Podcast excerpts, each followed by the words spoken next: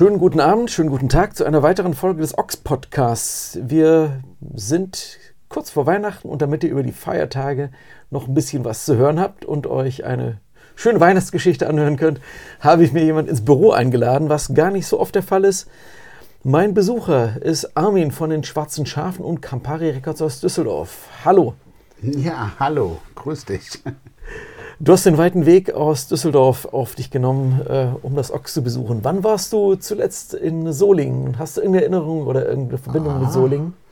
Schon als Kind, schon als Kind. Ich bin mit dem Fahrrad von Düsseldorf nach Schlossburg gefahren.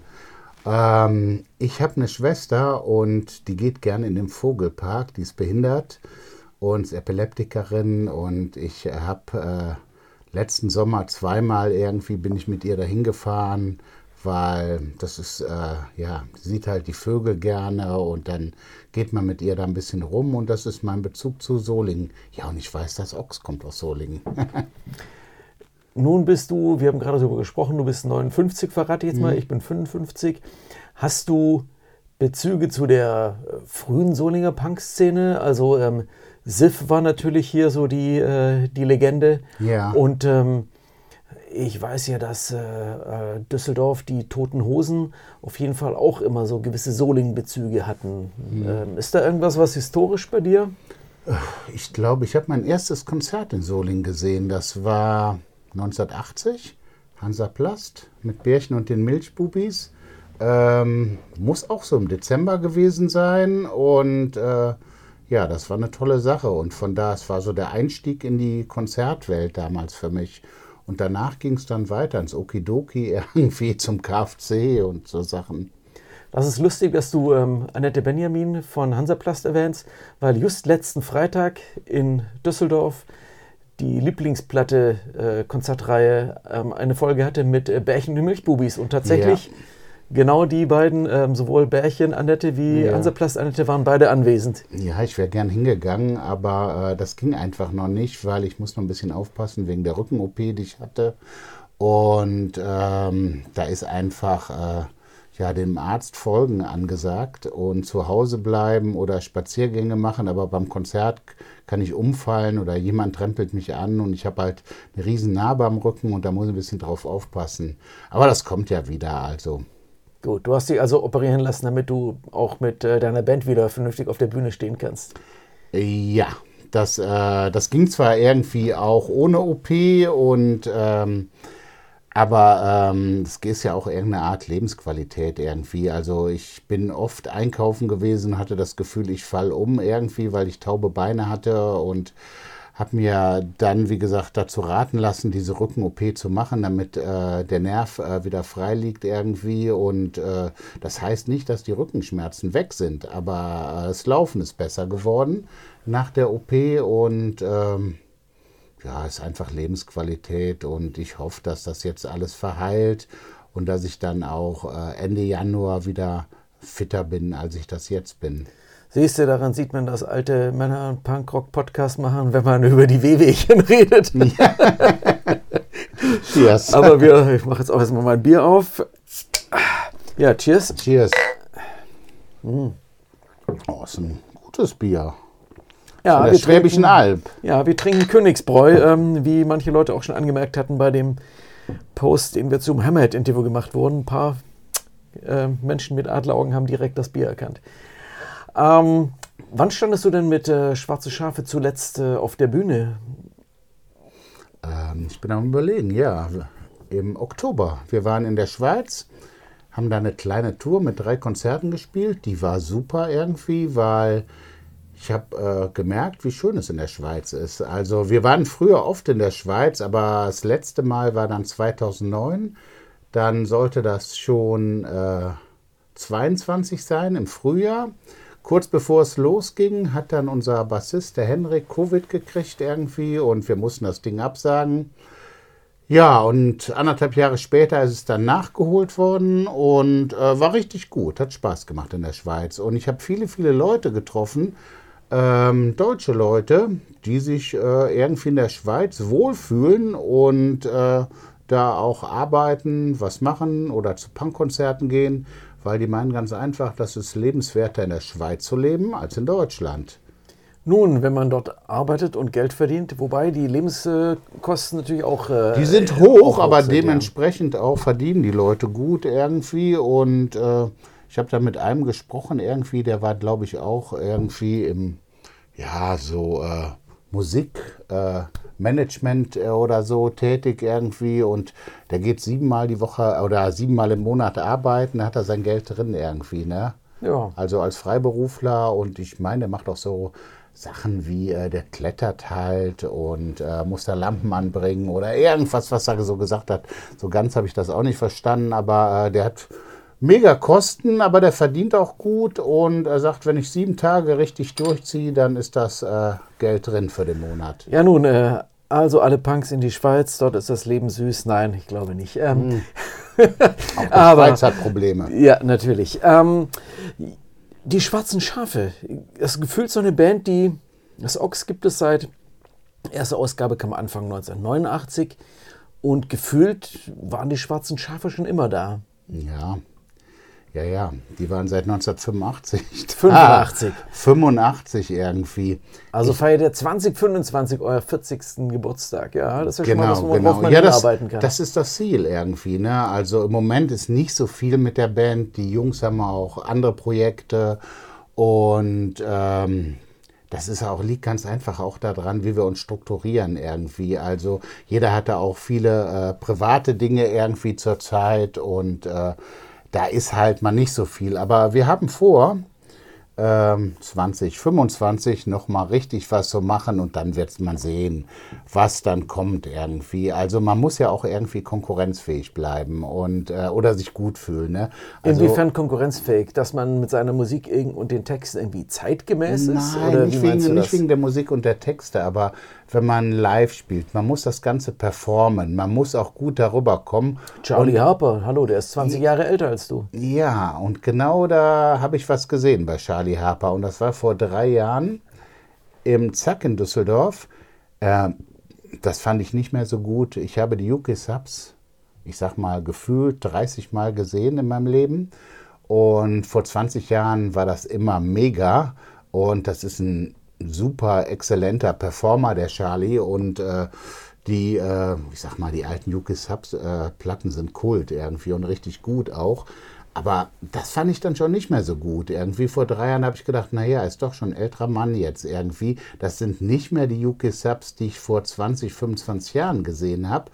Und dann habe ich mir selber die Frage gestellt, ähm, tja, wenn du da stehst irgendwie auf der Bühne und du kriegst das nicht mehr so richtig hin, wie du das vor 20 Jahren hinbekommen hast irgendwie, äh, ist das dann noch so gut? Oder äh, dann sollte man wirklich wissen, ähm, ja, jetzt gehe ich irgendwie, ne? Oder ein bisschen was anderes machen irgendwie, vielleicht mehr so Akustik und so Dinge irgendwie, was ein bisschen ruhiger ist irgendwie. Weil für mich ist Punkrock äh, nicht nur einfach singen, da ist auch viel Performance bei irgendwie, ne? Da muss Energie rein, da muss man springen, da muss äh, äh, einfach stehen ist da nicht bei mir irgendwie. Ne? Und wenn ich äh, nicht mehr springen kann und ich sprang schon besser vor 20 Jahren als jetzt, ne?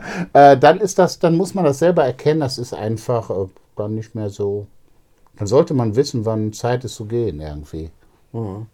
Ja, gleichzeitig gibt es ja auch Bands, die quasi im Rentenalter, und das hast du ja noch nicht erreicht, ähm, durchaus ihre zweite Jugend erleben. Ich erinnere mich an die Outcasts, die mir im Interview ah, erzählten, okay. dass sie dass sie jetzt, ja, wir sind jetzt in Rente, jetzt haben wir da Zeit, auf, die, äh, auf Tour zu gehen. Und bei Cox Barra, ähm, gut, die haben jetzt für äh, nächstes Jahr ihre letzte Platte angekündigt und ähm, da zeichnet sich durchaus auch ein Ende ab, aber die sagten auch so, ja, Rente macht es natürlich einfacher zu reisen. Ähm, also manche Bands erleben ja durchaus auch ihre zweite Jugend, wenn es dann ja, wieder das, ins das Rentenalter geht. irgendwie. Also, äh, also ich, äh, ich wünschte, ich wäre auch Rentner irgendwie und hätte nicht äh, jetzt gerade diese Action mit den vielen, vielen Ärzten, wo ich hin muss und äh, Reha und äh, von Arzt zu Arzt zu hüpfen und immer angewiesen sein auf eine Krankmeldung und äh, also Dinge, es nervt irgendwie. Also ähm, ich habe mich auch schon schlau gemacht mit der Rente mal und äh, die wird klein bei mir, die wird klein. Aber ich frage mich wofür. Ich habe über 40 Jahre gearbeitet und sie wird klein. Ja gut, äh, würde ich in Kauf nehmen irgendwie und äh, ganz einfach, um diesen Status zu haben und nicht äh, immer zu diesen Ärzten zu rennen oder weil die sind teilweise so ruppig und unangenehm irgendwie. Neulich sagte mir der Arzt irgendwie, Sie sollten mit dem Rauchen aufhören, das ähm, ist auch nicht gut. Der Oberarzt im Krankenhaus sagte mir, ähm, ich sagte, ich möchte eine rauchen jetzt nach der Operation. Äh, der sagte zu mir, ja, ich besorge Ihnen jetzt hier... Äh, ähm, ja, hier so ein Rollwagen irgendwie, ne? Wie heißen die nochmal? Ah, Rolla Rollator, also, Rollator, Rollator. Wow. Und dann können Sie ähm, damit rausgehen. Ich habe auch eine geraucht, sagt er. Ne? Und so nach der Operation. Und äh, Sie sind operiert, dann können Sie auch eine rauchen. Ne? So sind die Meinungen so unterschiedlich. Und da dieser Orthopäde, also der hat wahrscheinlich gerochen irgendwie, dass ich da reinkam und vor eine geraucht habe. Das war ihm unangenehm. Und er wollte mir einfach einen Spruch reintun. Und das äh, fand ich überhaupt nicht gut. Also. Naja, ist ein bisschen übergriffig auf jeden Fall. Ja. Das gehört doch gar nicht dazu irgendwie. Aber der, der mochte mich wahrscheinlich nicht. ähm, aber da hätten wir es natürlich mit Bärchen und die Milchbubis irgendwie Jung kaputt spart Altersheim. Genau, genau, ja, ein toller Titel irgendwie. also äh, äh, Klassiker schlechthin irgendwie. Ne? Aber und wenn man mal in dem Alter ist, dann denkt man sich, ja, lieber nicht lieber nicht kaputt, weil äh, Lebensqualität leidet dann doch darunter. Die leidet auf jeden Fall darunter. Und ich meine, äh, man möchte ja noch ein bisschen was bewegen irgendwie oder ein bisschen am Leben teilnehmen. Und äh, ähm, ich sag mal, nur zu Hause sitzen ist ja auch äh, total langweilig irgendwie. Ne? Also ich habe das jetzt schon irgendwie, dass ich nach der Operation irgendwie oder im Winter, wenn es kalt ist, nicht so viel rausgehe und äh, aber man muss sich da schon ein bisschen strukturieren irgendwie und äh, selber sagen so, ähm, normalerweise, wo es jetzt, äh, ich sag mal, bis Anfang November bin ich immer noch Fahrrad gefahren, habe hab dann drei, viermal die Woche eine Radtour gemacht. Äh, die ist jetzt nicht so mega groß, aber 15 Kilometer oder so und äh, Stündchen oder bin nach Erkrath gefahren und zurück, das sind 20 Kilometer. Habe sogar ähm, die Uhr angehabt, um zu gucken, wie schnell ich noch bin. Also vor fünf, sechs Jahren habe ich das unter einer Stunde geschafft und da bin ich zurückgekommen und jetzt war ich eine Stunde vier. Da ich Rennrad? Gesagt, Nee, äh, mit dem Mountainbike, ne? Da habe ich mir gesagt, na, so schlecht ist das nicht. Man muss das einfach nur machen irgendwie. Ist so ein bisschen ganz vom Körper ganz gut, ja. irgendwie Fahrradfahren. Willst du uns verraten, was du im realen Leben für einen Job gemacht hast? Du sagtest vor, und das einfach auch viel geschleppt und geplackt im Leben. Und ich würde behaupten, es waren dann wahrscheinlich, da kommen wir auch gleich noch drauf, nicht nur Plattenkartons, die zu stemmen waren. Ich habe äh, Logistik gemacht. Ich habe eine Lehre als Einzelhandelskaufmann mal angefangen irgendwie, habe gemerkt, das ist überhaupt nichts für mich irgendwie. Da gab es die Alternative. Mein Vater sagte, ja, der Junge könnte was Handwerkliches machen. Und die Mutter meinte dann, na, der könnte doch auch äh, ja, Einzelhandelskaufmann werden und darauf aufbauen und sowas. Naja, die Mutter hat sich durchgesetzt und ich bin Einzelhandelskaufmann geworden. In äh, welchem, welcher Art des Einzelhandels denn? Lebensmittel überhaupt nicht meins. Rewe, Edeka? Ja, Kaisers Kaffee. Kaisers Kaffee. Gar nicht meins irgendwie. Und ja, und dann habe ich gedacht, naja, irgendwie, äh, das kann es nicht sein irgendwie. Aber ich war schon immer lieber im Lager irgendwie. Ich habe gedacht dann hier, okay, dann machst du halt äh, irgendwas im Lager, Logistik. Und dann hatte ich ja auch so ein bisschen, ich sag mal, ein bisschen kaufmännisches Know-how dass man mich dann auch ins Versandbüro gesetzt hat und äh, ganz früher habe ich bei meiner ersten japanischen Firma im Versandbüro gearbeitet und wenn dann halt viel anlag, bin ich auch ins Lager zum Packen gegangen oder so.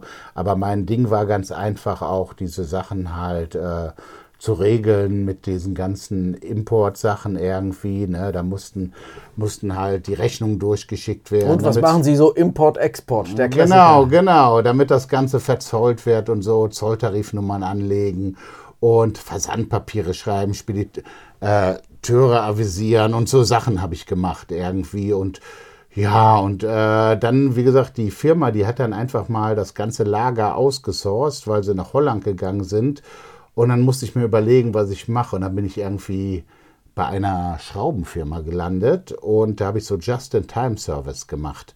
Ähm, ja, das war, ja, das war der Grund, warum ich wahrscheinlich den Rücken kaputt habe.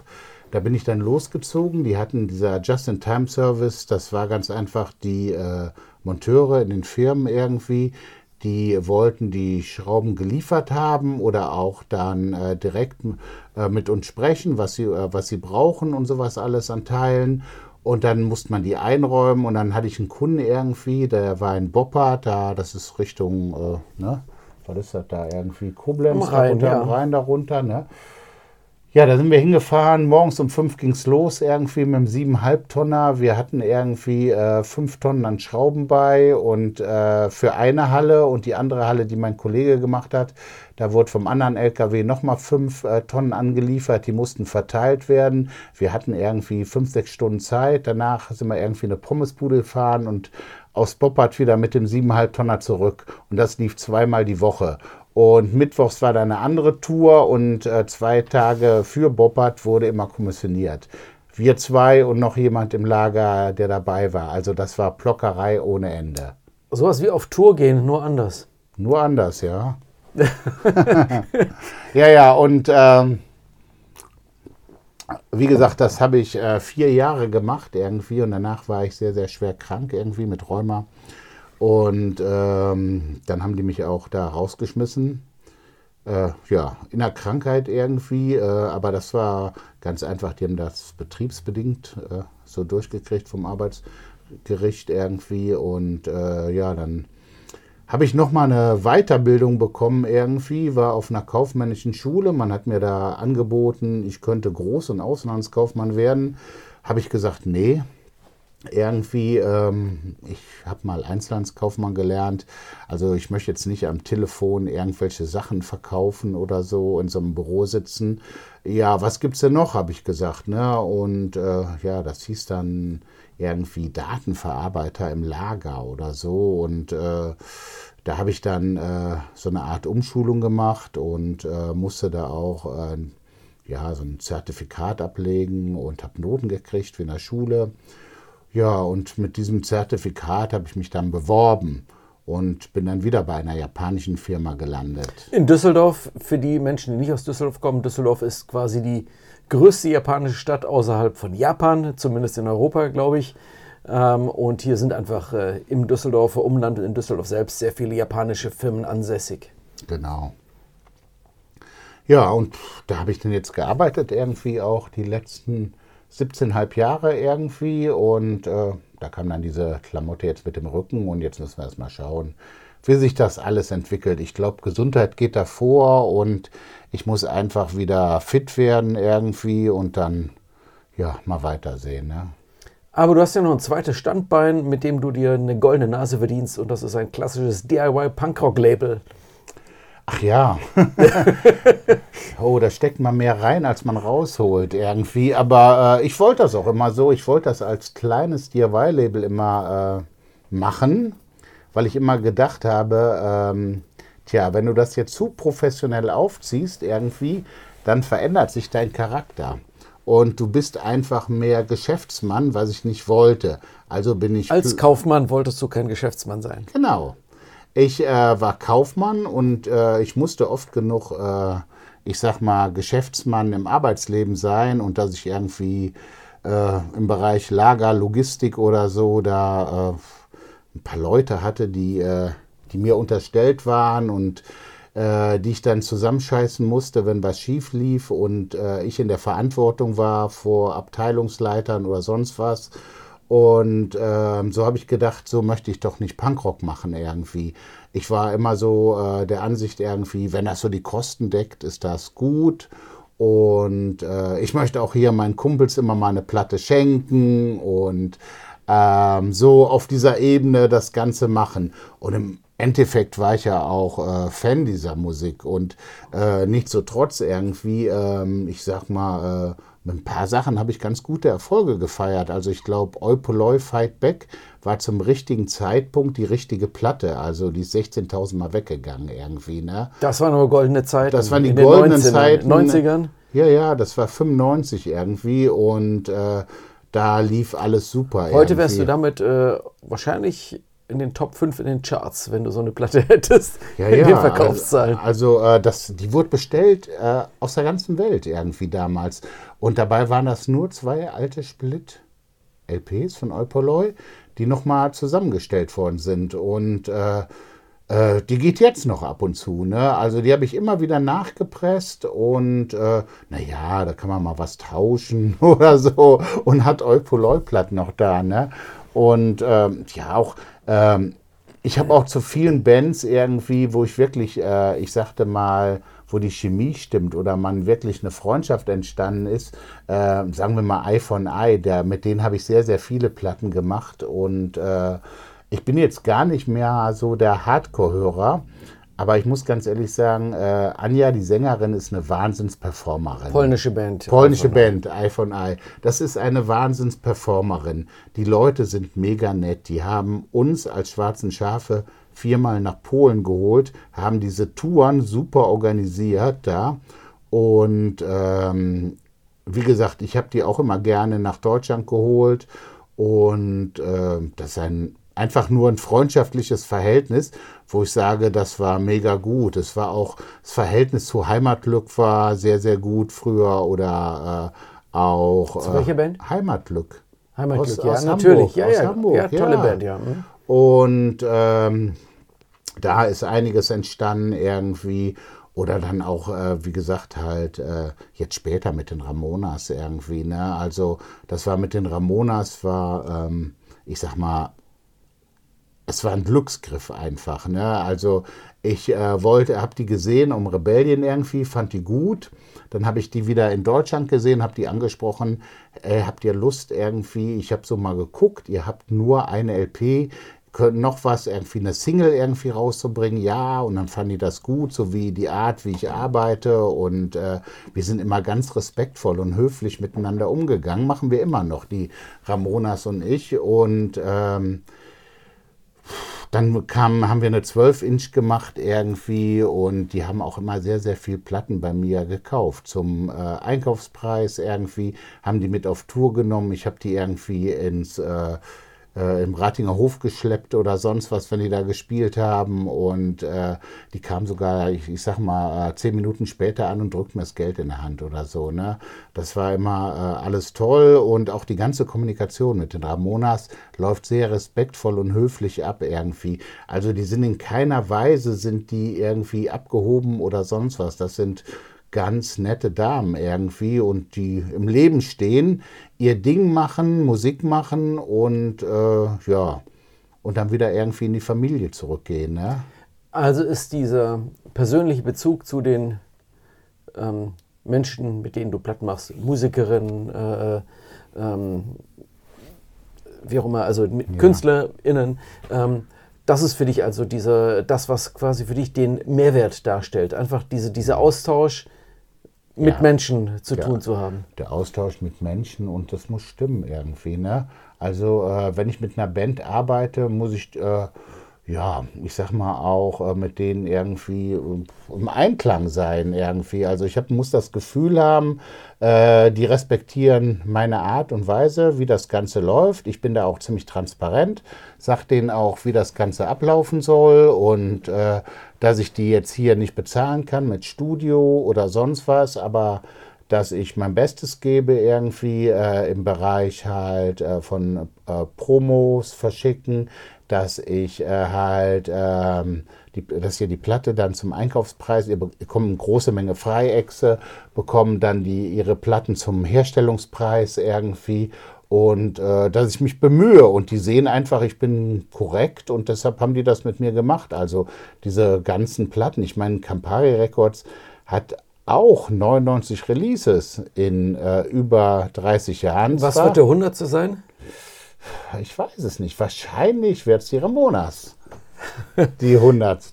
Sagtest du schon für circa April 2024? Ja, ja. Also, ähm, die haben mir die Zuckersage gegeben für die Platte, sind jetzt so ein bisschen, äh, schieben da ein bisschen die Verantwortung links nach rechts, Bassistin und Sängerin, wer das mit der Artwork macht. Die äh, Sängerin äh, sagt, es ist äh, für sie schwierig irgendwie, sie hat sowas noch nie gemacht.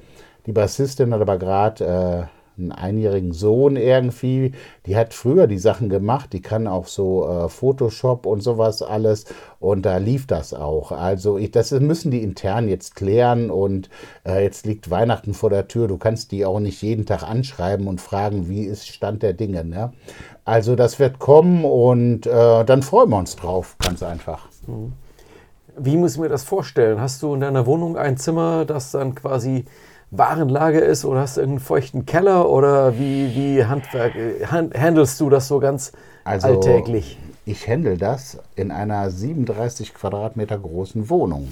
Und Wir erinnern uns, Kinder, Düsseldorf, sehr teuer, da ist Wohnraum knapp. Genau, genau. Also ich hatte früher auch mal eine größere Wohnung. Da äh, lebte ich aber noch mit meiner Ex und meinem Sohn. Dann hat sich das äh, zerschlagen und ich brauchte eine Wohnung, was gar nicht so einfach ist, eine Wohnung da zu bekommen in Düsseldorf, wo du wohnen möchtest. Dann spielt der Preis natürlich eine Rolle und ähm, ja, und das Verhältnis zu dem Vermieter. Und in dem Haus, wo ich jetzt wohnte, äh, da war ich der Herr mittleren Alters, den man gebraucht hatte irgendwie, weil da wohnen viele, viele Studenten oder auch ältere Leute. Und denen muss man mal sagen, Jungs, jetzt ist aber mal ruhig, also schon Mitternacht. Naja, ne, das ist eigentlich ein nettes Haus und äh, man kann alles äh, zu Fuß erreichen mit dem Fahrrad. Man ist ruckzuck in Gerresheim, also ich wohne in Flingern, ne, und man ist ruckzuck mit dem Fahrrad im AK, man kann zu Fuß in die Altstadt laufen oder man kann auch mit der Bahn drei Stationen fahren oder vier. Ne? Und, Je ähm, nach Alkoholpegel. Genau. Oh ja, und äh, das ist ganz gut. Und äh, ja, ich habe da dementsprechend, äh, ähm, wie gesagt, halt, baue ich da halt immer ein bisschen äh, rum. Ich habe mir da ähm, so kleine Hängeböden eingebaut, irgendwie äh, für Stauraum. Ich habe da schon wieder was in Planung jetzt. Das muss man erstmal fit werden. Mit einem äh, weiteren Hängeboden irgendwie. Ich habe Platten unterm Bett stehen. Ähm, ja, ich habe Platten im Bad stehen. Ähm, ich habe auch was im Keller. Also, aber. das Raumwunder. Es gibt doch. Äh ja, es gibt ja, glaube ich, für alles irgendwelche Channels im Internet äh, und wahrscheinlich wärst du dann auch der König der maximalen Platzausnutzung. Ja, man muss, äh, man muss das einfach so, ich sag mal, diese Wohnung, ich lebe da alleine irgendwie und ähm, mir reicht mein Schreibtisch irgendwie und ich habe dann noch so ein kleines Eckchen mit so einem Couch, wo ich dann auch vom Fernseher mal lümmel irgendwie und hier eine Serie gucke. Aber dafür reichen zwei Quadratmeter. Das reicht, ja, ja.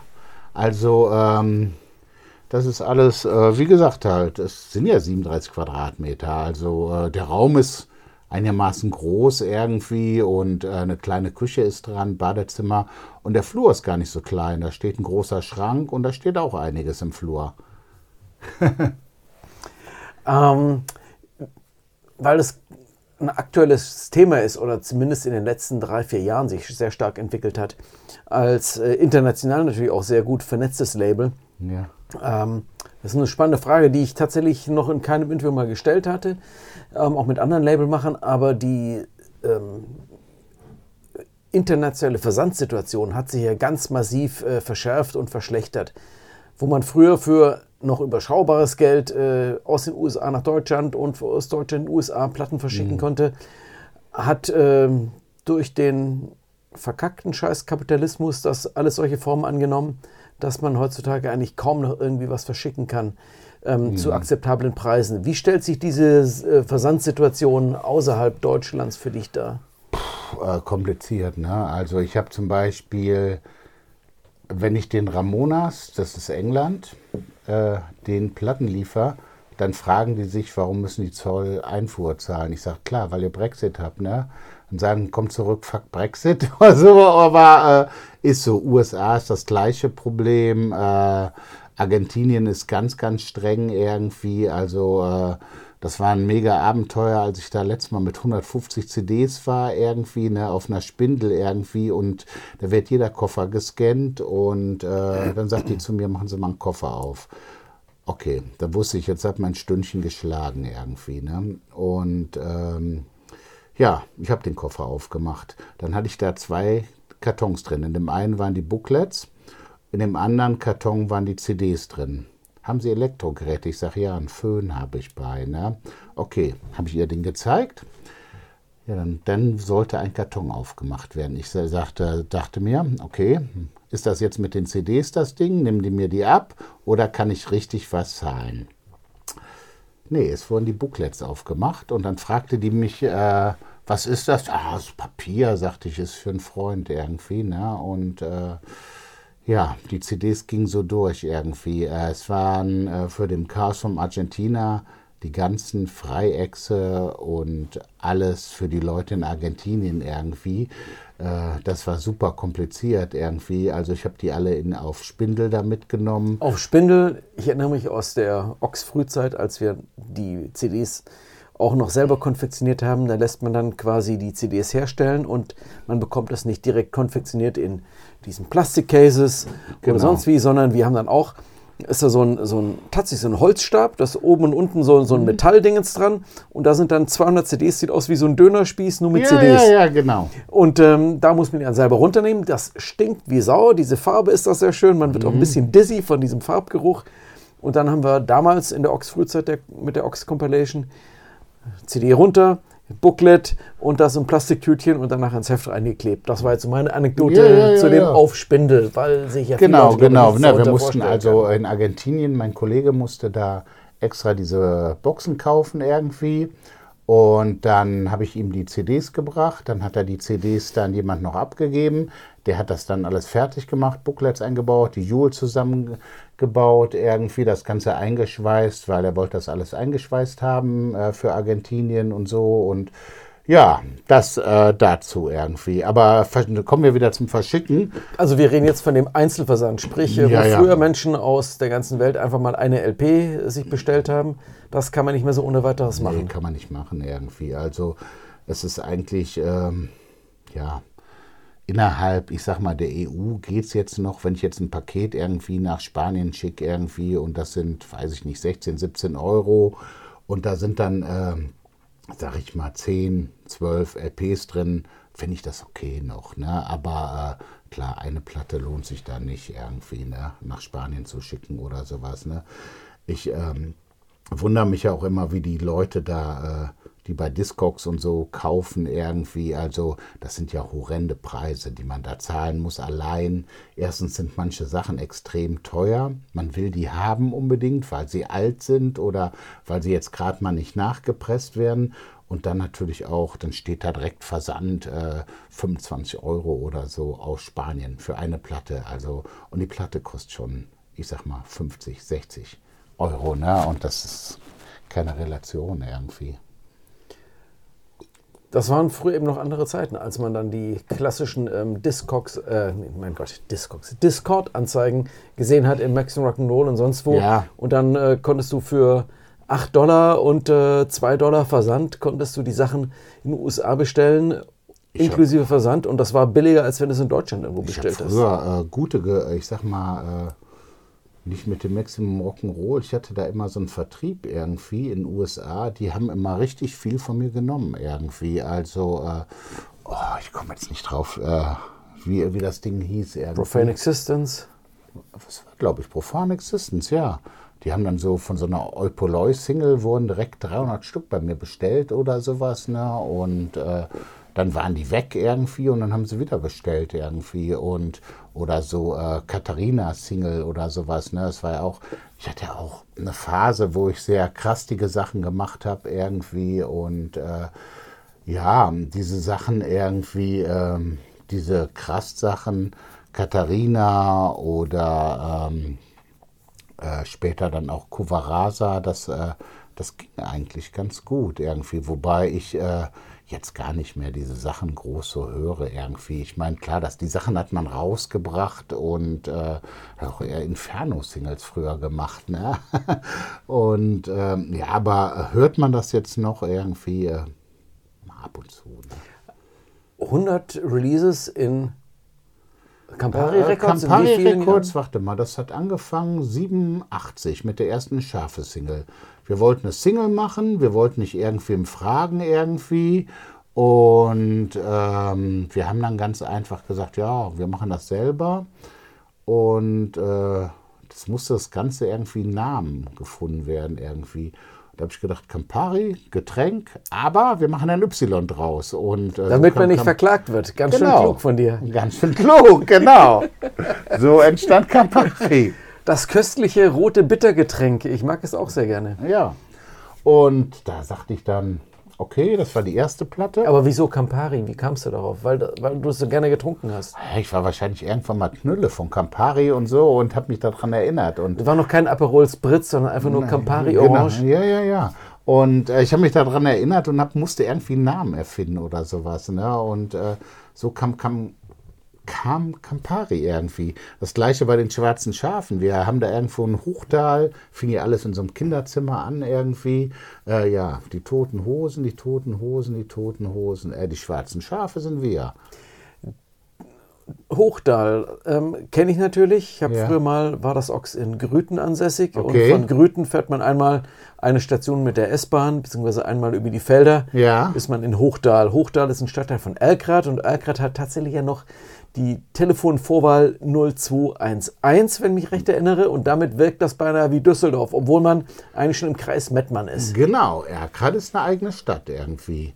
Also wenn man Gerresheim durch den Tunnel fährt, äh, dann kommt erstmal drei Kilometer Felder und dann kommt Erkrath. Das ist, ich finde Erkrath ganz nett irgendwie. Also gar nicht so. Der äh, Speckgürtel von Düsseldorf. Ja, ich mag auch Gerresheim irgendwie. Ne? Also Gerresheim ist meine alte Heimat. Und ich fahre da eigentlich ganz gern irgendwie äh, da zum Ratinger Tor bei Steini im Sommer sitzen da und äh, paar Bier trinken und ein paar Leutchen treffen. Und der macht ja auch Konzerte da, so Akustiksachen. Das ist ganz nett eigentlich so, ne? Also Gerresheim. Back to Campari. Also 100 Releases auf die Anzahl der Jahre verteilt. Ja, jetzt mal über den Daumen gepeilt, äh, gerade mal drei Platten pro Jahr. Eigentlich gar nicht so viel. Nö, nö, nö, ist nicht so viel. Aber ich meine, muss ja auch, äh, drei Platten ist eine ganze Menge Arbeit, ne? Also ähm, das fängt ja im Vorfeld an irgendwie, dass das mit den Bands alles abchecken musst, die ganze Artwork, die ganze Grafik, äh, Vertriebe anschreiben musst, äh, äh, Leute ansprechen musst, wer nimmt was, dass du dann so ein bisschen halt auch eine Planungssicherheit kriegst und äh, dann wird das Ganze gepresst, dann weißt du aber schon, aha, Jedenfalls früher war das so, heute wird immer schlechter. Ne? Früher wusstest du, aha, ich habe äh, 700 LPs gemacht, 500 gehen weg und 200 stehen erstmal. So, da gehen nach Wie-Byte so und so viel früher oder äh, Plastikbomb oder so. Da gingen dann die Platten hin und dann noch andere Distros irgendwie und ähm, ja, oder auch in äh, Spanien, Frankreich oder sowas, ne, so Tauschsachen mit Mallorca Records oder ich hatte einen in Spanien irgendwie, den Angel, der hat äh, so, äh, Stände gemacht in Madrid am Markt irgendwie und äh, Andalusien war immer ein bisschen was so und äh, Frankreich oder England irgendwie und äh, Finnland war eine Zeit lang war Finnland auch ganz aktuell irgendwie. Ja, da konnte man so ein bisschen kalkulieren. Ne? Heutzutage irgendwie, äh, für, äh, wenn mir am liebsten, ich hätte nur noch 200 Platten irgendwie. Ne? Und äh, weil du nichts mehr groß loskriegst irgendwie. Ne? Die ganze Sache läuft aus dem Ruder. Also was Vinyl angeht. Wobei Vinyl so schön ist irgendwie. Aber ähm, klar, ich habe äh, festgestellt, jetzt bin ich jetzt öfters auch in Argentinien gewesen und habe da die CDs mitgebracht. Da haben noch weniger Leute haben da äh, einen CD-Spieler noch als hier. Die hören alles über Spotify. Ne? Kommen wir gleich nochmal drauf. Ja. Ähm, ist natürlich auch ein Thema von finanziellen Ressourcen und so weiter. Ähm, Vinyl ist natürlich mittlerweile einfach auch ein Luxusprojekt gewor Pro geworden, ja. aufgrund der Versandkosten, die immer stärker höher geworden sind und ja, der geringeren Auflagen. Genau, und auch das Materialkosten irgendwie. Vinyl in den Presswerken, egal wo du das jetzt machst oder so, die haben alle draufgeschlagen. Ne? Die kommen mit Rohstoffpreisen und so weiter.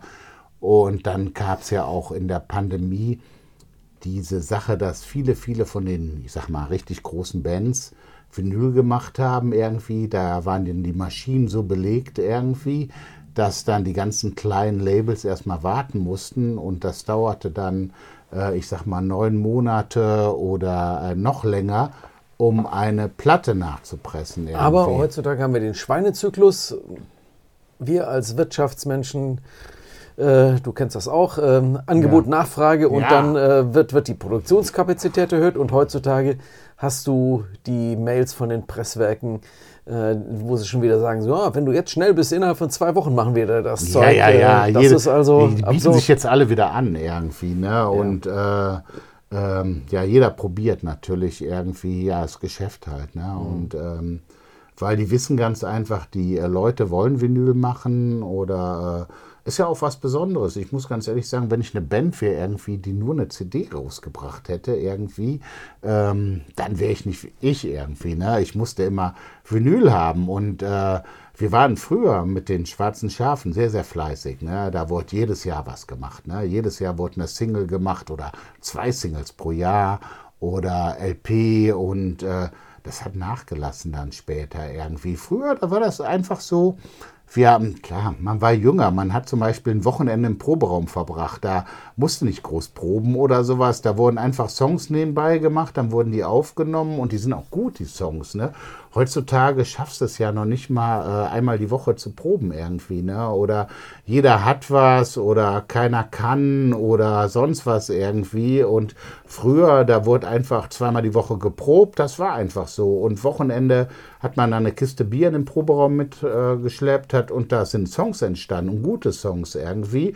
Und dann haben wir die einfach aufgenommen. Und so eine LP wurde aufgenommen am Wochenende, ne? Das war vollkommen okay. Also ähm, ins Studio gehen, aufnehmen, dann wurde es gemastert oder, oder, gemixt, gemastert und dann kannst du ins Presswerk gehen. Oder man hat zum Beispiel äh, gesagt, also wir haben es bei der ersten Schärfe LP so gemacht, wir hatten Seite A ein Wochenende, dann haben wir erstmal, ich glaube, drei, vier Wochen nichts gemacht irgendwie und dann haben wir wieder, mal wieder ins Studio gegangen, Seite B gemacht. Ne? Und äh, ja, so lief das. Und diese Platte ist über 2000 Mal verkauft, ne? diese Ars Justitia. Heutzutage irgendwie äh, wären wir froh, wenn wir 500 loskriegen. Ja, andere Zeiten. Die Schwarzen Schafe, Düsseldorfer Band. Du hast gerade schon die Toten Hosen erwähnt. Ähm, als äh, irgendwie so Halbinspiration, was die Namensgebung betrifft. Ich muss ja bei Schwarzen Schaf immer an das klassische Minor Threat Cover denken, Out of Step. Ja. Da ist auch ein schwarzes Schaf drauf. Ähm, aber Düsseldorf, ich habe jetzt die Schwarzen Schafe also Düsseldorf hat ja schon so eine eher spezielle Punk-Szene. Klar, sehr viel um die Toten Hosen herum. Ähm, die, Broilers, ne? die Broilers sind seit Jahren irgendwie sehr groß, ähm, Band wie Rogers und so weiter. Da, da ist eine Menge aus Düsseldorf, wo man sagen muss, wenn man jetzt mal mit Köln vergleicht, der ewige Rivale. Ähm, Kölner Punkbands so auf Anhieb, so, ja, Moment, da fällt mir, äh, Moment, ich komme gleich, ah, ehrlich gesagt, weiß Detlef? ich gar nicht. Aktuell, du hast es erwähnt, ja. ja. Okay. Natürlich, aber Düsseldorf ist kleinere Stadt, aber irgendwie immer eine massivere Punk-Szene. Aber ich hoffe, ich treffe die jetzt nicht.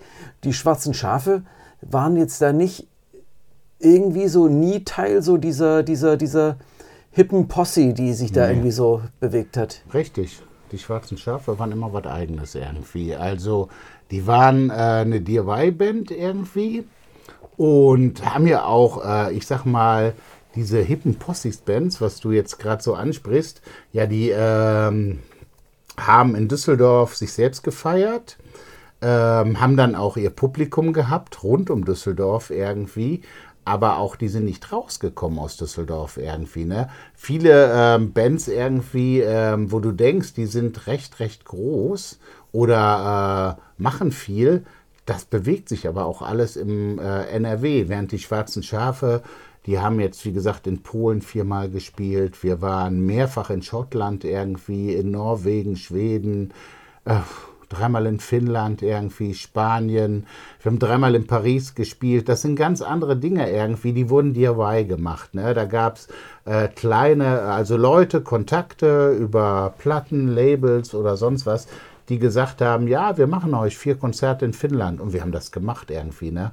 Und äh, weil es so gut war, dann gleich wieder, ne? Nach Finnland irgendwie, also ein paar Jahre später. Und ähm, ja, so machst du die Kontakte. Nee, wir waren da nie so richtig drin irgendwie. Also ich habe auch immer den Eindruck gehabt, äh, ja, klar, Düsseldorf hat natürlich eine Kunstszene, ne? Und viel ist äh, in Verbindung, ich sag mal, diese ganzen, ich sag mal, Elektrosachen, DAF, Pyrolator, Plan, das ist äh, Kunst, ne? Ähm, so, dann haben wir nun mal dieses ganz große äh, Toten Hosen-Umfeld irgendwie, ne? Dann hast du natürlich auch Bands, äh, ich sag mal, ähm, wie, ähm, das ist jetzt auch wieder ein bisschen was anderes, Euro, Joseph Beuys, tolle Bands, also alle beide irgendwie, aber ist was anderes als die schwarzen Schafe irgendwie, ist ein anderer Sound. Ihr wurde so, mit ne? den Toten Hosen noch nie eingeladen, mal bei den Toten Hosen mitzuspielen? Äh, in, der, in der Anfangsphase waren da mal Berührungen da ganz zum Anfang ne, mit den Toten Hosen. Und ich habe immer gedacht, irgendwie, ich bin, ich bin so ein Mensch, irgendwie, ich mache alles irgendwie selber. Und ich mag es nicht, irgendwie äh, sich voranzuhängen. Dass das, äh, die waren auch ja natürlich schon 6, 7, 88, waren die Toten Hosen schon sehr, sehr groß im Vergleich äh, zu einer Band, die gerade angefangen hat, die Schwarzen Schafe oder sowas. Ne? Und das war ja auch gut gesteuert, alles bei denen. Und äh, das war schon eine ziemlich große Band. Und ich habe gedacht, irgendwie, äh, das machen alle, sich da dranhängen. Irgendwie, so ranwanzen, ne? sagt man. Ja, so ranwanzen. Ne? Und äh, nee, das war nicht mein Ding. Natürlich habe ich Respekt vor den Toten Hosen irgendwie. Und das ist eine super Liveband irgendwie. Und äh, ich sag mal, äh, ich habe jetzt noch mal viele, viele Freunde in Argentinien und äh, die feiern das da auch und die mögen die total irgendwie, ne? Und alle argentinischen Bands wollen da Vorgruppe machen irgendwie und alles. Nee, hat sich nie ergeben irgendwie. Schade, obwohl wir ja dann die Kathleen sogar in einer Band hatten. Hey Patrick, äh, mach mal was klar hier. Hast du gehört? Danke. Ja, wäre äh, zum Abschluss vielleicht schön. Einmal Vorband bei den Toten Hosen. Am besten in Argentinien, das wäre das Schönste natürlich. Ja, aber ähm, wie gesagt halt, äh, ich wollte das nie so machen, aber ich habe Respekt. Die, es ist, Toten Hosen sind eine Erstliga-Band. Und wenn ich, äh, was soll ich denn jetzt, wenn wir über Fußball reden, was sind denn die schwarzen Schafe? Äh, dritte Liga dritte Liga, aber es gibt auch noch äh, Kreisklasse und sowas. Ne? Das sind nochmal drei Ligen darunter. Also muss man zufrieden sein, in der dritten Liga zu spielen. Natürlich ist man nicht erste Liga. Oder was ist denn dann Green Day? Champions League Sieger oder sowas, ne? Und Green Day, da habe ich, äh, die mag ich total irgendwie, ne? Und freue mich jetzt aufs neue Album. In Düsseldorf ist das AK einfach so der AK 47 Kiefernstraße, so der DIY ja, Legende, der legendäre, nee, es ist kein Club, es ist einfach das AK. So. ist einfach das AK, ja. Wie ist ähm, dein Draht, deine Beziehung, deine, die Bedeutung AK, Schwarze Schafe? Wie ist groß, so diese Verknüpfung? Groß, groß, groß sehr groß. Ähm, ja, das AK hieß früher mal Café Nixter. Ähm, da waren schon Konzerte, haben auch die Toten Hosen gespielt, äh, Düsseldorfer Bands hier, so richtig Punkbands hier, kranke Jungs und äh, äh, mit Gerd, unserem äh, früheren Gitarristen und so. Und ähm, da wurde dann, hat der Güli, mit dem ich auch, ich habe noch eine andere Band mal gemacht, der hat dann da AK-47 rausgemacht. An dem Tag war ich dabei, wo dann äh, aus Café Nixter AK-47 gemacht war, wurde. Und äh, ich war da auch in der Konzertgruppe dabei und wir haben da Ende der 80er, Anfang der 90er wirklich viele, viele Bands gehabt, also da und Dauergäste immer, Live But How to Live It, So Much Hate, die waren immer da. Und äh, diese ganzen äh, Napalm Death und diese ganzen englischen Krass-Sachen so in den frühen ähm, 90ern, die waren Stammgast da. Ja gut, man, ähm, die Jungs, mit denen ich da Musik mache, die sind ja auch äh, tätig fürs AK. Der Sigi ist da in der Konzertgruppe, der Volker, der Mix da äh, ich kann nicht alles machen. Ich mache auch gegen rechts mit. Ne? Und äh, es ist auch viel Arbeit. Es ist ein Riesenfestival, das wir da auf die Beine stellen irgendwie. Und ähm, ich sag mal, äh, das AK, das hat sich ja dann auch ein bisschen äh, von der Konzertgruppe, das ist ja nicht mehr, die Kon Güli lebt ja nicht mehr irgendwie und ist eine andere Konzertgruppe als vor 30 Jahren und die machen das schon recht gut irgendwie, was die da machen. Äh, aber wie gesagt, halt, ich kann nicht überall mitmachen. Ich habe mich dann für Rock gegen Rechts entschieden irgendwie und äh, ist halt auch, äh, macht Spaß irgendwie. So Das vom Festival, Booking. das im Volksgarten immer stattfindet. Volksgarten. Als Open, umsonst und Umsonst, genau. Und das läuft alles über Spendengelder und äh, Verein und äh, ja, ist ein Riesenetat halt auch, weil da sind ja auch, ich sag mal, recht teure Bands dabei, irgendwie so, äh, jetzt so, du denkst hier Mia Morgan irgendwie, ob man es mag oder nicht, aber äh, die spielt ja nicht für ein Apfel und Ei, ne? Also Mia Morgan und ähm, ja, Waving the Guns und so, so Bands, das, äh, bin jetzt kein Hip-Hop-Fan, aber äh, was da abging bei denen, das war gewaltig irgendwie und äh, äh, da bin ich schon, äh, ich sag mal, stolz, hört sich blöd an, aber glücklich, dass äh, das alles so gut auf die Beine gestellt worden ist. Und äh, das macht mir auch Spaß, Rock gegen Rechts da mitzumachen. Und ich denke mir, ähm, klar, auf der einen Seite, wir sagen ja immer, die, da hinkommen, sind ja eigentlich nicht die, die man eigentlich erreichen will. Ne? Es kommen ja die Sympathisanten irgendwie, ne? Von Rock gegen Rechts und die Familien und alles und so und die man eigentlich erreichen sollte, die kommen ja nicht oder sind sowieso nicht erwünscht. Ne? Aber Aber es ist ja wichtig, dass man sich einfach seiner selbst versichert und sagt, so, hey, wir sind viele, wir sind da und äh, ja, ja, ja. wir sind eine Macht. Genau, genau. Nee, also ähm, da ist, äh, wie gesagt, das AK läuft gut und äh, ja, Ratinger Hof hat ja auch wieder ein bisschen jetzt was gemacht irgendwie und finden ganz gute Konzerte statt. Und der ähm, Alex vom Tube, Tube ist ja nicht mehr, der legt ja da einiges rüber aus den Kontakten, die er noch hatte, irgendwie so. Ne? Also er hat ja auch so immer Ramonas gemacht im Tube oder Cyanide Pills und so Sachen irgendwie. Die legt er denn da in den Ratinger Hof. Äh, das ist ganz gut, aber mehr gibt es ja auch nicht in Düsseldorf. Ne? Pitcher finde ich nicht so toll irgendwie. Ne? Also da ist ja auch noch was drin irgendwie, aber Aber Montag noch Made of Ace gesehen, war ein tolles Konzert. war Warst du da? großartig, Ja. am Made of Eight ist auch eine schöne Band, aber Bierpreise 4,50 ne? Für so ein nicht gutes Bier. Nee, irgendwie. 4 Euro für den Becher, 2 Euro Pfand. Ja. Ja, ja, okay, aber Und äh, Wom hat, äh, glaube ich, äh, Wom hat vor mir sein Weißweinschorle bestellt und einen Gin Tonic und war dann über die 16,40 Euro inklusive Pfand auch Oh ja. etwas schockiert. okay, okay, ja. Ja, Made of Aber- Eight ist eine gute Band. Also ich hätte die auch gern gesehen, aber ähm, war wieder das Ding. Ich wusste das, ich wäre gern dahin gegangen irgendwie, aber das war noch zu riskant mit dem Rücken jetzt. Der ne? Rücken, ja, genau. Der Rücken. Ja. Du hast gerade an verschiedenen Stellen schon mal das Thema Argentinien erwähnt und bei der Planung des Termins für den Podcast sagtest du, äh, no tengo tiempo, porque hay la clase de español. Ja, ich bin dabei, äh, Spanisch zu lernen, weil ähm, ist natürlich besser, wenn man in einem Land ist, ähm, das äh, als Landessprache Spanisch hat. Wobei das argentinische Spanisch anders ist als das äh, spanische Spanisch. Das habe ich jetzt äh, durch meine Spanischlehrerin rausbekommen. So. Fangen wir doch mal an, über Argentinien zu sprechen. Ja, also äh, wie gesagt, ich bin gerne da. Mir gefällt das. Da die Art der Bands, das ist viel DIY. Die Qualität der Bands ist recht, recht hoch. Da gibt es jetzt auch die Art der Musik, ist natürlich. Äh, die Ramones haben Argentinien beeinflusst. So. Während in Brasilien der Hardcore sehr, sehr Anteil sehr, sehr hoch ist, äh, ist in Argentinien natürlich der Ramones beeinflusste 77er Punk äh, groß. Äh, gefällt mir, weil die machen daraus ein bisschen mehr, hatten natürlich auch, äh, ich sag mal hier mit große Bands, mit den Los Villadores oder dann auch Pilsen, die haben ja auch das Wer? Pilsen. Was? Who? Ja, kennt ihr kein Schwein, mal ganz Los realistisch. Villadores? Ganz realistisch, unsere Hörer da draußen, die meisten werden jetzt sagen so, wer? Was? Noch nie davon gehört. Ja, ja. Das ist ja auch ähm, Cadena Perpetua auch nicht gehört. Ne? ja, in Argentinien sind das recht, recht große Bands und äh, die äh, füllen da den Luna Park. Das ist sowas wie, wie heißt das jetzt? Ich weiß gar nicht, Mitsubishi-Halle oder früher war es die Philips-Halle. Ne? Philips Halle, für mich du ja, immer ist das auch noch Philips Philips-Halle, ne?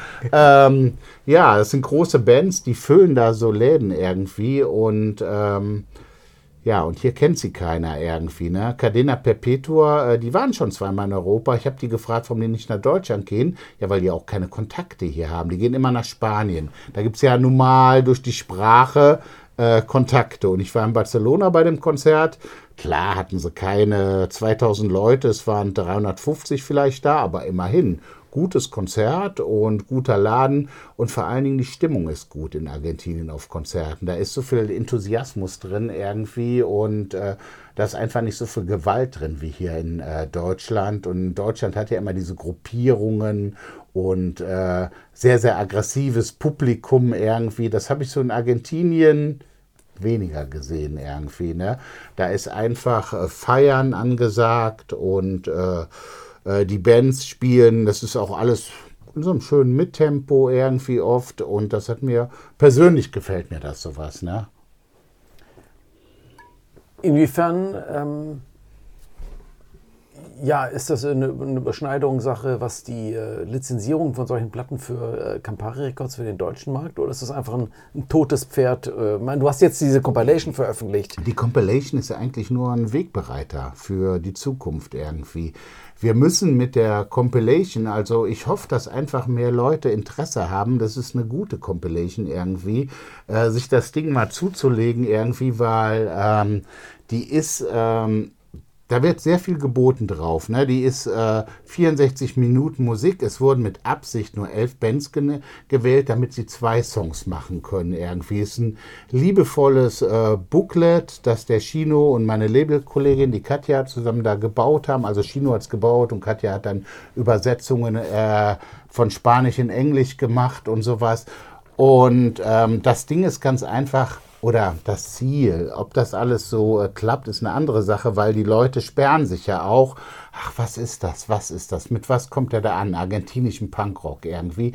Nein, weil da gibt es so viele Bands und ich habe vor, auch Vinyl zu machen von argentinischen Bands irgendwie. Was die in ihrem Land nicht machen, Vinyl die machen Vinyl, aber das ist mordsteuer. Die lassen das in Tschechien pressen. Ja, CZ Media kennen wir alle, ähm, das Presswerk in Tschechien, wo alle pressen lassen. Ja. Auch Pirates Press ja. ist ja quasi da beteiligt. Ja, also wird das alles dort hergestellt und nach Südamerika geflogen. Ja, genau. Und da, deshalb ist das Vinyl auch schweineteuer in Argentinien. Wo die Leute sowieso kein Geld, kein Geld haben. Genau. Und da kann das ist was also ganz, ganz Besonderes, da irgendwie äh, eine Vinylplatte zu haben. Und dann kostet die auf einmal dann äh, 20.000 Pesos. Das sind ja für die Leute ist das viel Geld. Hier sind das 22, 23 Euro oder so. Die gehen dafür einen Tag arbeiten, faktisch, ja, ja, bei der ja, derzeitigen Inflation. Die Inflation ist äh, mega, mega äh, schwierig. Also ich weiß das auch hier von Leuten irgendwie, die dann freitags ein, also äh, die Preise vergleichen, weil man weiß, montags wird erhöht und jetzt ist dieser Fascho da ja jetzt auch an der Macht gekommen irgendwie, ne? Und die wissen gar nicht mehr, wo sie sind irgendwie. Natürlich, dieser Typ, der weiß nicht, Massa oder so, der da der Gegenkandidat war. Der mit war. der Stielkettensäge. War das mit der Stielkettensäge? Ja, mit der Stielkettensäge ist doch sein, sein Zeichen. Ähm, die ist die das Kettensäge. Ja, das ist dieser, dieser. Ach, dieser neue da. Dieser Libertäre, ja. ja. dieser Libertäre, der den Dollar einführen will in ja. Argentinien, ja. ja. Dieser Mega-Arsch, ja, der hat die äh, Stichwahl gewonnen. Und der, der andere, der war halt der Außenminister äh, oder Wirtschaftsminister, der das Chaos verursacht hat. Ne? Gut, das ist diese Piron-Partei irgendwie und äh, okay, diese Werte kann ich vertreten irgendwie und die Leute haben natürlich, also alle, die ich kenne, wählen diese Partei natürlich, weil die sagen lieber arm, aber keine Faschos und keine Neo- Publizisten da drin oder sonst was. Ne? Aber so, ähm, so, jetzt haben wir diesen Typen da an der Macht irgendwie und man muss wissen, in welche Richtung das geht. Ne? Für uns als Band ist das so schwierig irgendwie, auch das Touren jetzt wieder, weil die äh, Inflation ist so hoch, äh, die Garantien werden nicht mehr gegeben, nichts irgendwie. Es ist super kompliziert und äh, in welche Richtung das jetzt steuert, äh, ob das so in die Richtung geht wie Brasilien mit dem Bolsano irgendwie, man muss abwarten. Ne? Scheiße alles, einfach nur Scheiße. Hm. Ja, wo fing das an, deine Faszination für Argentinien? Wie war da so der Erstkontakt? Kannst du das noch erinnern? Ja, klar. Ähm, wir haben, äh, pop, pop, pop, pop, pop, oder ich habe Kontakt zu einem Argentinier gehabt, der hat mich äh, ganz schräg mal angeschrieben, ach, vor, sagen wir mal, zehn Jahren und suchte Kontakte für seine argentinische Band irgendwie und ich habe ihm zurückgeschrieben und habe ihm einfach ein paar Adressen genannt. Der hat die Kontakte irgendwie über die Kathleen, unsere frühere Gitarristin, äh, die hat gesagt, schreib den Armin mal an, der ist ein netter Typ, der gibt dir Kontakte. So kam der Kontakt zwischen uns. Und dann haben wir uns ein paar Mal getroffen und fand seine Band auch gut. Und wir haben mit seiner Band, äh, das waren die Los Discolos, ja mit den Schafen eine Split-LP gemacht vor knapp zehn Jahren. Und ähm, ja, der hatte dann gesagt, irgendwie, ähm, er hätte Bock oder hat Kontakte, ob wir eine Tour machen wollen in Argentinien. Haben wir dann 2019 auch gemacht. Das waren in zwölf Tagen zehn Gigs. Und äh, gute Sachen dabei. Wir waren fünfmal Vorband für Cadena Perpetua, weil der Manager von Cadena Perpetua der Gabi ist ein Freund von ihm und so. Äh, und wir wurden gut behandelt von Cadena Perpetua und waren dann immer, wenn da vier Bands waren, weil wir die Deutschen waren, waren wir dann die Dritten und dann Cadena Perpetua. Und alles, alles super gewesen. Ja, dann ist ein bisschen der Kontakt mit dem Herrn wegen ein paar Missstimmigkeiten abgerissen. So, und wir wollten aber auf jeden Fall wieder nach Argentinien. Durch die erste. Hat, hat euch dabei geholfen, dass ihr aus Düsseldorf, Düsseldorf kommt, ja. wie jene andere legendäre Band, ja, ja, die, dort riesig ist? Ich glaube schon, ich glaube schon ein bisschen. Ja, und dann kamen auch Kontakte zu Menschen in Argentinien. Und dann hat mich äh, eine Frau angeschrieben und sagte, wir haben dann äh, öfters äh, geschrieben und sowas. Und sie hat gesagt, äh, wie ist das? Wollt ihr denn noch mal wiederkommen nach Argentinien? Ich sage, ja, wir haben aber im Moment ist der Kontakt abgerissen mit dem Typen wegen Meinungsverschiedenheiten, der die erste Tour gemacht hat. Und er hatte auch so ganz wirre Vorstellungen dann. Ja, ihr wart ja jetzt in Buenos Aires. Wir sollten nach Chile gehen und nach Peru. Aber für, warum wollen wir nicht erstmal da, wo wir waren, ein bisschen Fuß fassen? Ne? Naja, Gut, ähm, dann hat sie mir gesagt, ich, mal, ich baue euch einen Kontakt irgendwie. Fand das ganz nett. Dieser Kontakt ist Mariano Esch was auch die Toten Hosen macht. Das ist der gleiche. So, ähm, dann äh, haben wir uns überlegt, ja, wie machen wir das jetzt mit dem Kontakt? Wer spricht mit dem Mann irgendwie? Da der Micha, unser Schlagzeuger, durch seine Freundin sehr, sehr oft in Argentinien war und ist irgendwie, ähm, habe ich Micha gefragt, sag mal, kannst du Kontakt aufnehmen zu dem Mariano und mal mit dem reden? Ich glaube, die beiden sind mittlerweile recht gute Freunde irgendwie. Und der Mariano, der wollte dann unsere Tour machen. So, dann mussten wir erstmal wieder stoppen, weil die Toten Hosen da waren. Im Oktober haben wir gesagt, das geht nicht beide, der kann nicht noch äh, die schwarzen Schafe da machen. Und schwarzen Schaf ist eine ganz andere Ebene und kleiner und fertig und so. Und wir dann ein halbes Jahr später. Dann hatte der einen Unfall, einen ganz schweren Unfall in Patagonien, wo er da, ähm, ich sag mal, Schrauben durchs Bein gekriegt hat und äh, mehrere Brüche hatte. Und dann hat er jemand gehabt, das ist der Chino von Findelmundo, der Gitarrist oder hat auch früher bei Pilsen gespielt und so. Und äh, der hat dann das Ganze übernommen, mehr oder weniger.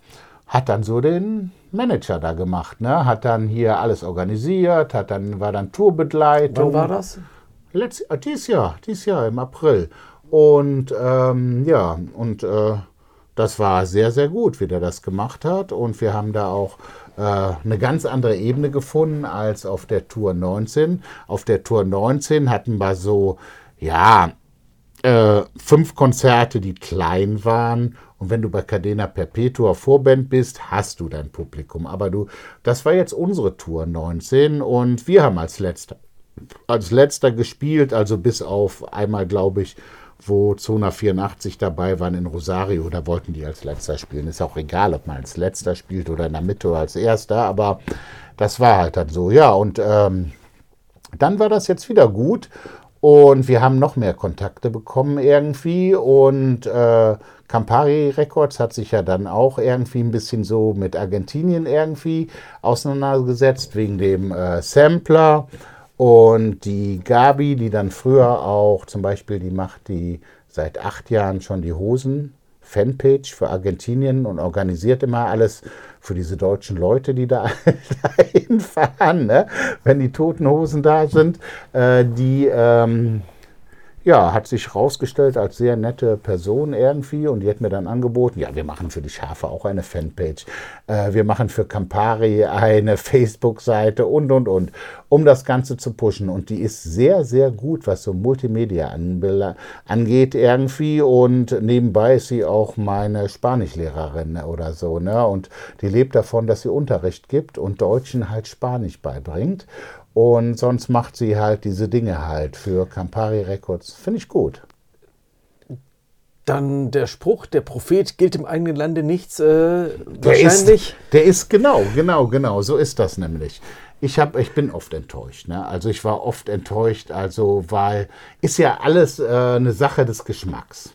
So. Und dann dachte ich, was mache ich, oder was machen wir falsch? Ne? Wir haben so viel äh, gemacht und es ist manchmal in der Warum Band hat das Ochs nicht schon längst eine verdammte Titelstory über die schwarzen Schafe gemacht? Ja, zum Mann. Beispiel, genau. Ochs ist schuld. Nein, äh, Ochs hat doch was berichtet. Damals über die Tour und das war super irgendwie. Nein, aber ähm, nee, man hat sich oft hinterfragt. Äh, bei den schwarzen Schafen, eigentlich hätte das in ganz anderen Dimensionen sein müssen. Äh, so lange, wie man das macht, äh, da, hätte, äh, da hätte ein Management reingemusst. Also einer, der da versteht, das Ganze irgendwie äh, richtig Klapp, zu setzen. Klappern gehört zum Geschäft. Dieser Spruch, den gibt es. Ja, das heißt, ja, man muss ja, einfach gut sein, genügt nicht. Man muss auch einfach ähm, ich denke, das Werbung in eigener Sache machen. Wir waren, wir waren schon Anfang der 90er immens gut. Also von den Leuten, die da Musik gemacht haben. Hör dir äh, diese ähm, Ars Justitia-Platte an, die ist so. Da was. fragt man sich schon, wieso das nicht anders gekommen ist. Ja, es ist, ja, äh, weil, äh, weil, wie gesagt, halt, da gehen so viele Sachen irgendwie immer schief. Der eine geht der Liebe wegen nach Bayern, ähm, der andere ähm, will äh, Hip-Hop spielen, zwei stehen da und es kommen zwei schlechtere Musiker in die Band. Man und steht schon, sich selbst im Weg. Und man steht sich selbst im Weg. Um. Peter Hein zu zitieren. Ja, ja. Und da hätte schon viel, viel mehr abgehen müssen. Und wie gesagt, was da hätte sein müssen, ist, äh, sag ich mal, mindestens ab den 2000er Jahren jemand, der das Ganze managementmäßig in die Hand nimmt, die Band in richtig gute Festivals bookt, die Band auch anhält, Leute, äh, probt anständig, ihr seid gut, aber ihr könntet noch besser irgendwie ein bisschen Disziplin da reinbringen und dann hätte man alles erreichen können. Aber, Ist aber nicht. Aber mal ganz ehrlich und selbstkritisch, man war sich selber vielleicht auch ein bisschen zu fein dafür. Also dieses, ja. dieses Businessmäßige, ja, das ist alles nur Business und ja, guck dir mal die an, ja, wie die sich vordrängen und aufdrängen. Ja, ja. Oder? Ja, Dieser ja, Dünkel, der ist natürlich. Du, äh, du hast vollkommen recht. Also, äh, man, äh, ich sage mal, ähm, man kann die Vergangenheit, kann man ja nicht mehr beeinflussen. Ne? Man kann in der Zukunft planen. Und ich sage auch immer, wer die Geschichte nicht kennt, kann auch nicht sagen, irgendwie, äh, äh, wie das Ganze jetzt so ist irgendwie. Ne? Man sollte sich schon mit der Geschichte beschäftigen irgendwie. Denn wer die Geschichte kennt, der kann auch sagen, wie die Zusammenhänge heute sind. Sei Nicht nur jetzt Deutschland bezogen, sondern einfach auch, auch weltweit. Punkrock, ne? und Punk auf die eigene. Ja, ja, natürlich. Ne? Man muss die Geschichte können. Mhm. Und ähm, ja, in der, äh, ich sag mal, in der Vergangenheit, klar, da, da, sind, da sind Fehler gemacht worden ganz einfach strukturelle Fehler in, in Bezug auf Management. Ne? Also wie man das hätte Ganze steuern müssen. Wäre der vielleicht der liebe Joachim damals auf uns zugekommen vor 15 Jahren, hätte gesagt, ich nehme das in die Hand, ich will auch eine Mark dran verdienen, hätte ich gesagt, Joachim, kriegst auch eine Mark und zwei Bier dafür. Ja, ne? wahrscheinlich ne? hat er gesagt, äh, so eine blöde Kommerzscheiße, will ich nichts damit zu nee, tun haben. Hätte ich gar nicht gesagt oder so, aber du hättest vielleicht uns in ein paar gute Sachen reinbucken können irgendwie und äh, wo wiederum Leute auf uns zugekommen sind und wenn wir bestanden hätten oder auch als gut, wäre es weitergegangen irgendwie. Ne? Und das fehlte manchmal irgendwie. Aber am Networking fehlt es ja nicht, weil du ja gerade erzähltest, auch mit deinem Label, dieses ganze Netzwerk, dieses europaweite ja, Netzwerk, ja, ja. das euch ja sicher, das euch ja dann jetzt so, sagen wir mal, eher auf als touristischer Ausflug nach Polen, nach Finnland. Ja, ja. Hat zwar kein Geld verdient, nicht draufgezahlt, aber unterm Strich ja, waren es eher touristische Ausflüge. Ja, ja, natürlich. Ähm, das, es wurde halt kein, kein, wie soll ich sagen, die Band wurde, da wurde kein Leben draus, sondern sie blieb aber auch einfach im Hintergrund immer bestehen. Was ja, ja vielleicht, ja, wenn man das professionell betrieben hätte, nicht der Fall gewesen wäre. Das stimmt, das stimmt irgendwie. Ja, was halt ähm, nicht so gut lief, war dann äh, diese Sachen in Deutschland. Und man hat gefragt, warum sind wir nicht dabei? Oder, oder diese Sache immer, äh, ich sag mal, ähm, wie Festivals. Warum ist man nicht auf gewissen Festivals? man muss da ja nicht um äh, 20 Uhr spielen, aber nachmittags um 4 auf der kleinen Bühne oder sowas, äh, sag ich mal, wäre doch schön irgendwie. Wo ist gewesen. der Anruf von Alex Robert Rodeo? Äh, Alex mag uns, glaube ich, nicht irgendwie. Der hat sich auch nicht so richtig mit beschäftigt mit der Band irgendwie, aber ist auch alles in Ordnung so, ne? Also, äh, es sind immer so, es fehlt einfach, ne? So, so ein paar Dinge irgendwie. Dieses Jahr werden wir eh nicht so viel machen irgendwie und dann im nächsten Jahr ist 40 Jahre und dann aber nochmal. Dann, genau. dann, dann will ich aber nochmal die Festivals spielen. Umso mehr kann ich in dem Augenblick natürlich nachvollziehen, äh, dass es einfach eine gewisse Befriedigung darstellt, wenn man einfach nicht Big in Japan, sondern Big in Argentina ist ja. und einfach so denkt so, ach guck mal, endlich versteht es mal jemand, was für nette, coole Typen wir sind und was wir eigentlich für tolle Musik machen. Genau, genau. Na, ich äh, muss auch ganz ehrlich sagen, ich habe ja auch so einen persönlichen Draht ne, zu, äh, nach Argentinien, fühle mich da putzputz wohl irgendwie und äh, das äh, auf jeden Fall. Und äh, ich muss sagen, ähm, mir gefällt es halt von der Musik da und ich kann in Argentinien auch damit leben ohne schwarzen Schafe, ne? weil ich gehe auf Konzerte, Leute sprechen mich an oder irgendwelche Bands, äh, mit denen singe ich dann einen Toten Hosen-Song oder sowas. Ne? Ich mache da mit und die sind nett zu mir und kann ich auch mitleben, als wenn ich äh, da mit der Band bin oder sowas. Ne? Das ist äh, immer, für mich ist Argentinien immer eine Reise wert und da gibt es noch so viel zu sehen. Das Land ist so groß. Ich möchte nach Patagonien ich möchte mal äh, also Richtung äh, Mendoza oder dann auch da die Anden sehen oder sowas oder die Pampa halt hoch nach Brasilien oder sowas. Und äh, da gibt es noch so viel zu entdecken in Argentinien. Das ist ein sehr schönes Schlusswort. Armin, ich danke dir für deinen Besuch und für den Joachim. Podcast. Ich hey, glaube, wir haben Spaß sehr gemacht. schöne Sachen erzählt. Alles klar. Bis zum nächsten Mal. Bis dann. Tschüss. Tschüss.